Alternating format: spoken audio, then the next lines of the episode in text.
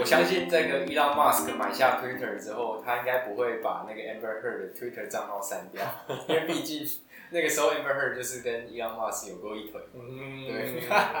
反正我们就讲这一节讲一些有趣的，然后顺便我们再切入一些，嗯，一般民众比较不会接触到，就是在法庭上的攻防到底是什么状况。呃，据我所知，他们现在进行的是那个事，进行的事就是妨害名誉的官司。嗯，可是可是我又看到了，他们竟然在就是在交互结婚证人的时候，有律师在旁边喊 objection，就是所谓的异议。Hearsay，hearsay 就是所谓的传闻。嗯，那这个程序在台湾来说，应该是只有刑事案件才会发生，所以我其实也不太确定说他们是民刑一起打还是怎么样。嗯嗯，这个这个你怎么看？我猜应该还是民事案件，因为民事案件当中，就是美国是比我们更接近所谓的这个当事人进行。呃，当我这边简单讲一下，所谓的当事人进行，就是说由当事人两边的当事人来主导这个诉讼。那相反的，比较相对的概念可能是职权进行，就是由法官主导。嗯，那台湾的话，当然我觉得啦，就是讲是要讲当事人进行，但是实质上大家都知道，你知道，我知道，路边的不是 有去过法庭的这个阿阿三都知道，就是其实法官的那个呃指挥的那个还是很重的，指挥诉讼的对那。我猜啦，虽然就是如此先讲，一般来说这些所谓的形式的意义，就 objection 应该是出现在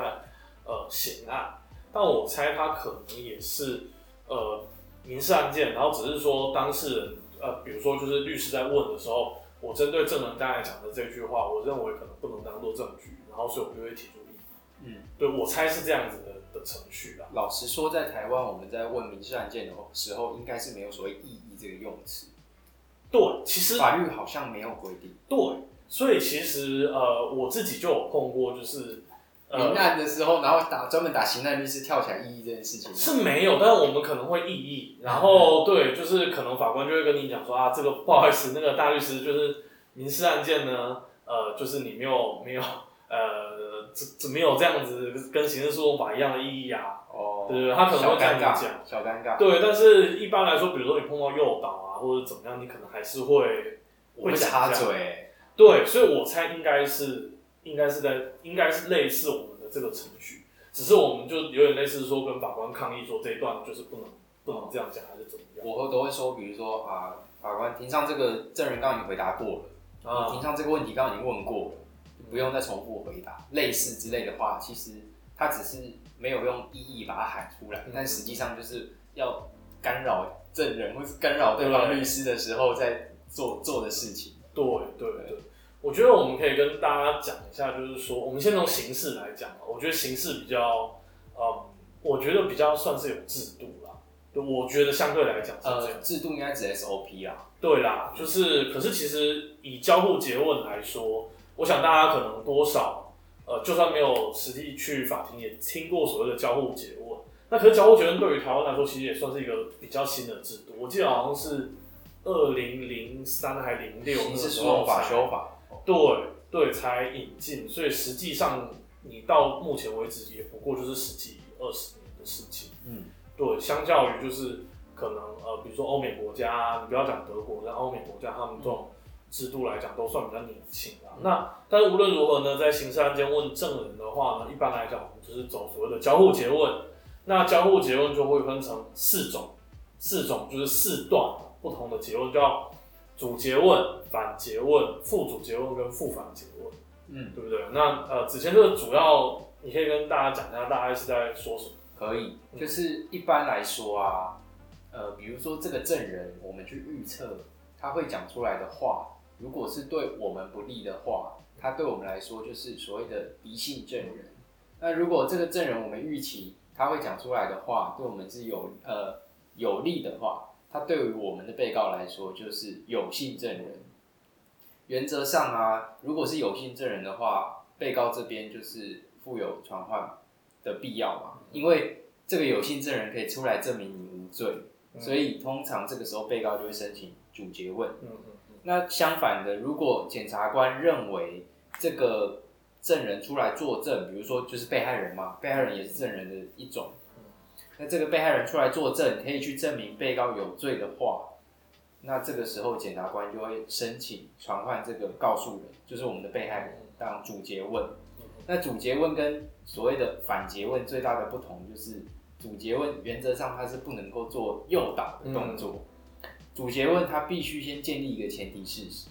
就是比如说我们什么叫诱导？所谓诱导就是把答案包装在问题里面嘛。比如说你昨天晚，比如说好，假假设你昨天晚上去酒店好了，我主角问我应该问说，请问一下你昨天晚上，嗯，你人在哪里？嗯嗯，所以我没有跟我没有直接问你说你昨天晚上几点是不是在酒店，嗯这个就是诱导。但我刚刚的是开放式的问题，我要先建立一个前提事实。我说，请问一下你昨天几点到几点，你的人人的地点在哪边？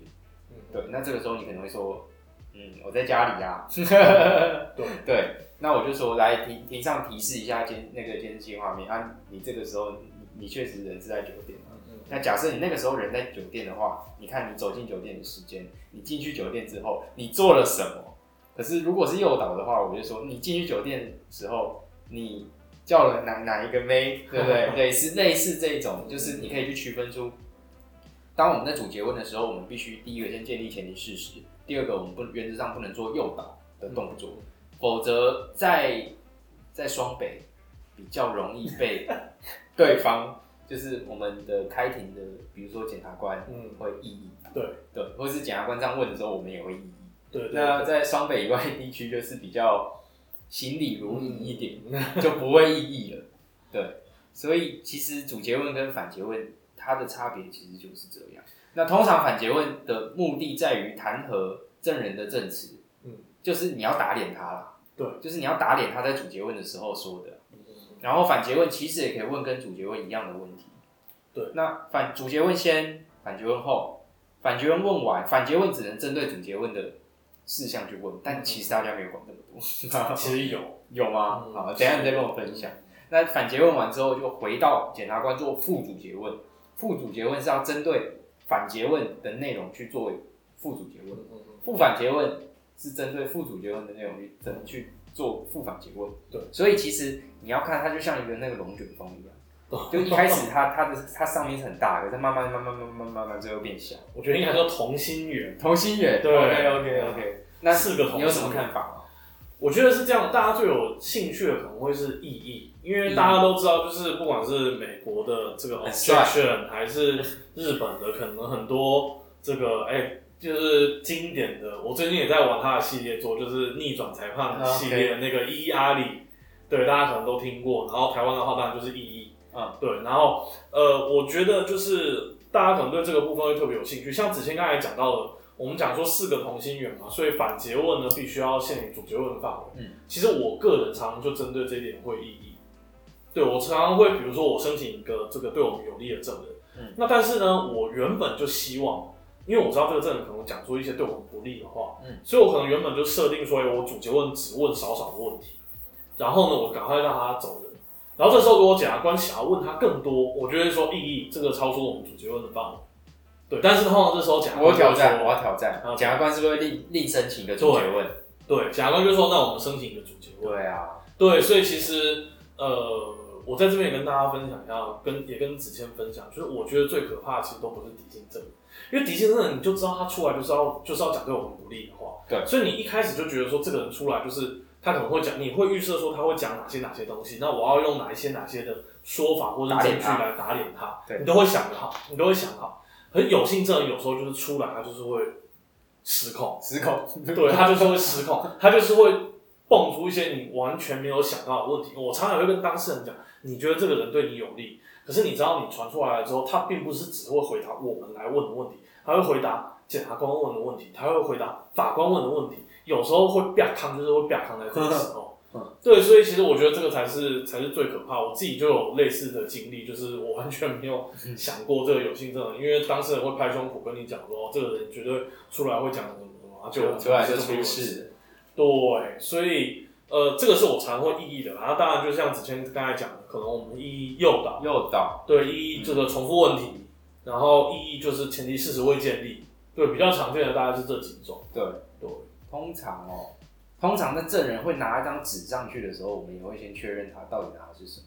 哦除哦非他是自己的笔记或者什么。啊。这是题外话了，嗯。刚突然想到，我觉得最恐怖的是法官在最后的时候做补充讯问这一段嘛，因为你完全没办法去阻止法官想问什么问题，唉，你怎么大叹一口气？这个我觉得应该是所有打过刑事诉讼的辩护人的律师应该都有的的的，应该法官问一些很。荒谬的诱导的问题，你也没办法去异议啊。对，因为你没有办法去，其实，哎、我有研究过，其实严格上来说你是可以异议的，甚至你可以要求他下裁。可是你这样球员兼裁判啊，没有就是我们异议法官不是要说呃异议成立，审判长会说一成立，一不成立。没有，我们可能就是你真的要跟法官对干的话，你可能就是说我针对就是他的这个诉讼指诉讼指挥的这个权限，我要去异议。那你如果要针对这个部分，就是你要继续问的话，就是那请下裁定，然后我要针对你的裁定来看。裁定，对这样这样就是撕破脸，对，这样真的是会跟法官会闹得很不愉快。然后申请那个开庭光录音光碟。对对对对对对对，这个就是下一步。对对对 所以，但非不得已是不会 对啊，就是台湾就是满满的那个嘛。也不一定啊。可是我觉得有时候其实像我自己就有类似那种，就是我觉得检察官其实老实讲啊，我们大家都会说，这也是呃跟大家做一个小讲解，就是说一般来讲我们会觉得说法官是绝对中立的。就检察官呢是站在要这个呃定被告罪的立场，要证明被告犯罪的立场，但是其实理论上检察官应该要是按照我们的法律的规定，他是有利不利，被告要一律注意。这是很 tricky 的问题。对，就是其实照理来讲，检察官应该也是公正的，只是他的立场会比较偏向于要负责去证明犯罪。那当然，我们律师就比较单纯，我们就是为了被告的利益做出发嘛。嗯那只是说我们不能去做一些呃违法的事情，嗯，对，就是我们不能去积极的做了，但是消极的不陈述，就是等于说这本来就是因为我们讲说证明犯罪是国家的义务嘛。对，可是其实常常就是我自己就会觉得都是，其实法官跟检察官的态度都差不多，就是要定被告的罪。所以我们虽然会讲说什么无罪推定啊，然后我们刚才讲说就是这个检察官针对被告犯罪应该要负所谓的举证责任，但是实际上我觉得，嗯，好像其实都常常反过来。所以推定就不会采卷证并送制。卷证并送制就是我们检察官在在美国来说啦，嗯他们叫起诉状一本主义。嗯什么是起诉状一本主义？就是检察官在起诉被告的时候，然后他要把他的起诉书、起诉书送到法院，但是法院不会收到起诉书以外的东西哦。嗯但是但是在台湾啊，法院会收到起诉书以外，还有被告的前案资料表。嗯可是最重要的就是检察官在侦查的那些卷证会全部送到法院去。嗯嗯，等于法院在开庭之前，当法官已经看了那些的卷证，已经形成对被告不利的新证的时候，你很难再去扭转了，所以会被批评说，好像是在接力接力赛一样，就是检察官把棒子交给法官，然后法官再判被告有罪，对。对对。就是这样。其实呃，如果采，其实日本也是啊，起诉状一本其实是应该原则上来讲算是日文。嗯，对，那我们讲的就是台湾有时候就是这样哦、就是如果有学过法律的听众，应该会特别有感觉。台湾有时候就是说我们的法律特定的一部法律，它可能是先抄，比如说先抄德国，嗯但是后面就是大家就会慢慢的开始就是比如说加了一些美国的东西进来，所以就会变得有点有点四不像。像交互结论其实也是后来加进来的。就变拼装啦。对，那呃，子谦刚才讲的这一部分，其实，嗯，我觉得应该不如这样子讲啦，就是说，嗯，该怎么讲？就是说，呃，应该这样讲，我先讲好，就是呃，如果要起诉状一本的话，其实就要配合所谓的证据开示啊。对，那就是等于说，可能检察官要在一定的时间把这个资料慢慢的提出啊，但是呃，很多人会觉得说这样不好或什么，我我个人是没有一定的看法。虽然我自己的老师是所谓的德国派，嗯所以当然就是德派就会觉得说，因为我觉得德国毕竟已经历经了很多的数百年的这样子的法律制度的累积，所以他们相信他们的法官，相信他们的制度本身，所以他们相信所谓的职权主义，我觉得无可厚非。可是台湾，我觉得大家会相信法官吗？连我们我们律师自己，我们要，我觉得也不是每个法官我都会很信任的啊、嗯，对，所以其实当事人进行当然是有必要。然后像子谦刚才讲的所谓的起诉状一本，我其实觉得不应该特别去排斥它。可是真的就会碰到很多呃，我们就会觉得法官已经有这样子，已经有一个预先立场。我举个例子给大家听，大家就知道。像如果民事案件，我们用民事案件来讲，民事案件的话，你是原告，你的起诉状就会附上所有的证物。嗯所以其实通常就是我们都讲，原告其实你就会抢先架构的一个事实，然后其实根据这样的事实，其实你会让法官有一个基本的了解。那被告呢，基本上就要来挑战这件事。可是被告来挑战这件事情，就会在已经这个事实形成了之后，那这是民事制度。可是刑事案件，如果我们用同样的逻辑，其实就是检察官他担任了原告，他已经先把整个事实都架构好了。但是要注意哦，因为我们刚才讲刑事制度原则上要无罪推定，原则上要有以为例被告，所以跟你民事案件根本上的这个想法可能会不一样，因为民事案件毕竟是私人之间的纠纷嘛，嗯，刑刑事案件是要决定这个呃国家要不要处罚被告，对，所以嗯，啊，我们好像扯得有点远，对，但是我觉得刚好也利用这个机会跟大家讲解一下这个嗯。刑事跟民事的不一样。那要不然我们来进，刚好借这个机会，我们就来进民事的那个问证的部分。民事问证人其实就比较 free 啊，嗯，所谓比较 free 就是也没有所谓诱导的规定，爱怎么问就怎么问。对，那有时候不一定是那个检察检察呃，不一定是原被告先问哦，对，有时候是法官先对问。那法官先问问完说，哎、那两兆有没有什么要补充的？对对，所以你根本就很难去控制证人。对对对对对，然后其实严格上来说，虽然我们的证人哦，不管在民刑事都会有所谓的这个拒绝的的规定，也就是说他要先朗读一段话，意思是说我今天为了什么案件来作证，然后我都会据据实陈述。述，然后没有这个逆势增哎，减，逆势增减，哎，逆势增减有一些法院的节目会讲的比较白话，就是不会隐匿，不会加傲添醋，然后这个不会这个呃这个什么什么虚伪陈述还是干嘛的，对对，就反正逆势增减。嗯，对对對如有虚伪愿受伪证之哎处罚，对对对据此对具结。对对对对，那呃，所以其实证人讲话当然都是真，但我自己就碰过一个比较有趣的状况，嗯，就是法官就一直就是骂我说我在诱导证人，民事案件的法官，分享一下，高等法院民事庭的法官。分享一下。啊，没有啊，就那个啊，不是你上次讲的那个啦，但是不是他，不是他。哎，但我觉得他更恐怖。嗯，对，因为他是他也是在那边撮和解，然后我就表示说我们当事人没办法接受，因为他原本就讲的很明说，如果你们和解，我今天当事人我证人证人就不用问。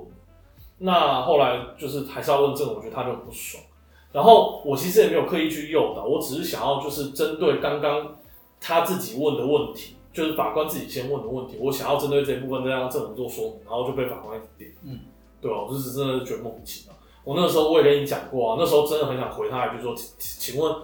那个庭上，请告诉我，我民事诉讼法不好，请告诉我民事诉讼法哪一条禁止我诱导证人。OK，对，然后我如果这样讲出去的话，那个案子应该就不用玩。所以我觉得本来就可能不用玩了啦，但是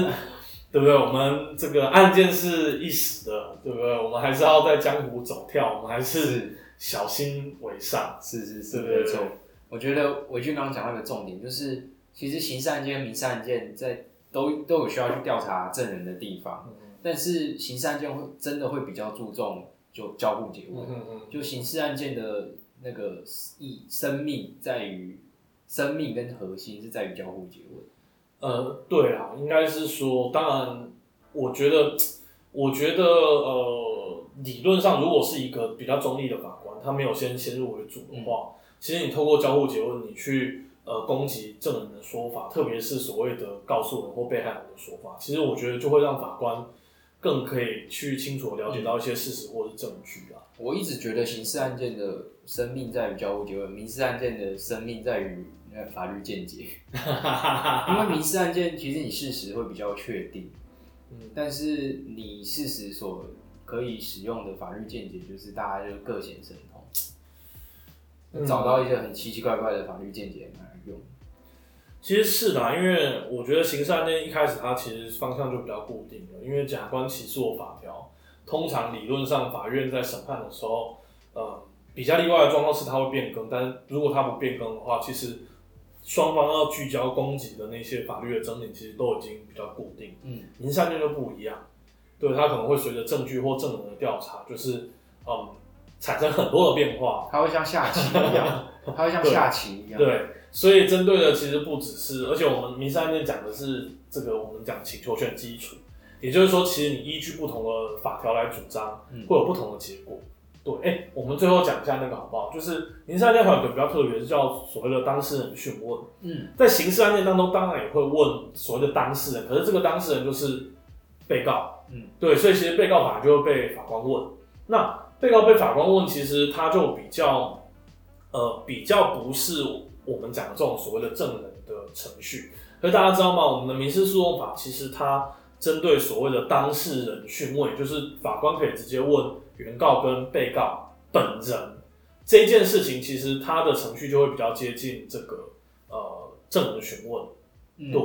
那只是我上次就是我我刚才讲的那位法官，就是在那边电我那个嗯诱说我诱导那位法官，我觉得他就蛮乱来的啦，因为他原本是说要做当事人询问，那书记官也帮他把笔录都打好了，结果你知道他怎么做吗？他居然就是直接，因为当事人是公司，他就直接用类似就是直接我就问你，他就没有做所谓的当事人因为当事人诘问他其实要那个当事人询问他要念当事人结问。对他不是证人结文，但他应该要念一个结文，讲说我讲的话都是真的，对，这样才叫所谓的合乎程序。结果他没有，对，就他没有，我真的是觉得他真的是蛮乱的。那就直接问，对，那我们看那在那个就是呃 Johnny Depp 跟 Amber Heard 这个案件，其实他们我怀疑啦，他们就是如果是民事案件的话，应该也是比较接近当事人讯问。对我自己也有碰过，法官如果觉得说这个状况，其实我要问当事人比较清楚，他就会说我想要请当事人讯问。那当然，我们自己像我之前就是处理过，就是某某民意代表跟某驻外代表之间的官司的时候，其实我们互相就是要弄对方，我们就说我们要做当事人去驻。日嘛？哎哎哎哎哎，这是赢了啊，对吧？还不错，对不对？然后我们就是要叫他回来啊，对啊。后来法官是没有准嘛，因为 那可能就会变成一个在公堂上大家开始，对对对，因为状况其实一定会比较混乱，但是确实有些状况是当事人比较清楚，特别像美国，我觉得很多东西就是啊。呃就是他会更强调一些像我们讲所谓的品品德证据、品格证据，对他，我觉得你说 character witness 类似，对对对，品格证人，对对对对，就是跟本案无关，但是可以从其他的日常的行为去推断你这个人的为人对是对，所以你看，像他们就是这个，我们从新闻报道来看，我觉得就很接近这个东西。为什么？因为如果在台湾，我们在处理所谓的诽谤，其实我们就是只要处理说，哎、他在某年某月某日讲的某某话有没有妨害到这个你的名誉，嗯有没有损害到你的社会评价，对不对啊？是不是这个讲真实的，是不是合理评论？你根本没有必要去探讨说他们在过去的这一段关系当中曾经遇到什么什么什么什么什么什么什么事情。嗯嗯对啊，所以我觉得就跟呃我们在新闻上看到的这个其实很不一样啊。对对对，而且他们是全程录音录影，而且还直播公开，我觉得很酷，这在台湾是不可能发生的。在台湾如果是我的话，我搞不好会试着看他能不能跟法官说不公开审理啊。对，当然，嗯，因为毕竟这个案件不是不是，如果今天是什么离婚啊，就是这种所谓的我们讲过家事案件，可能他就会不公开审理。可是除了这个之外，一般来讲就是性侵害啦、性犯罪啦，然后这个少年啊，就是然后再来就是可能家事案件会不公开，其他原则上都要公开。所以因为他们这是名誉权的官司，所以他们就会公开了，对，而且还直播。美国其实蛮先进的，其实我也认为要直播啊，嗯，但直播有它的坏处。以前在那个那个叫做那个叫做什么？那个橄榄球员的那个那个哦，辛普森，辛普森案，那 OJ 他就是辛普森。他就是全国直播，哇嗯，那个时候有好有坏，也可能激化种族的对立，嗯，但是往好处想，就是让大家参与一下程序嘛。我个人会觉得，如果法官知道他现在的一言一行都会被全国的，就是不特定多数人看的话，我相信他会比较不至于做出一些我们常常会觉得比较脱序的行为啦。嗯我觉得啦，对，就是哎 当然就是有时候其实法官这种东西不是不是这种东西，不好意思不好意思，哎，我这样天威难测，对对。就是。他们有时候也会关录音录影啊，就是比如说要劝和解还是干嘛。嗯，对。可是我觉得就是你开庭，既然法庭是公开的，其实上网本来就没什么不可以啊。是没错，对，但是就像子谦讲，我们可能就要注意，呃，所谓的我除了觉得激化种族对立之外，有时候台湾还搞公审啊，对，就是等于说可能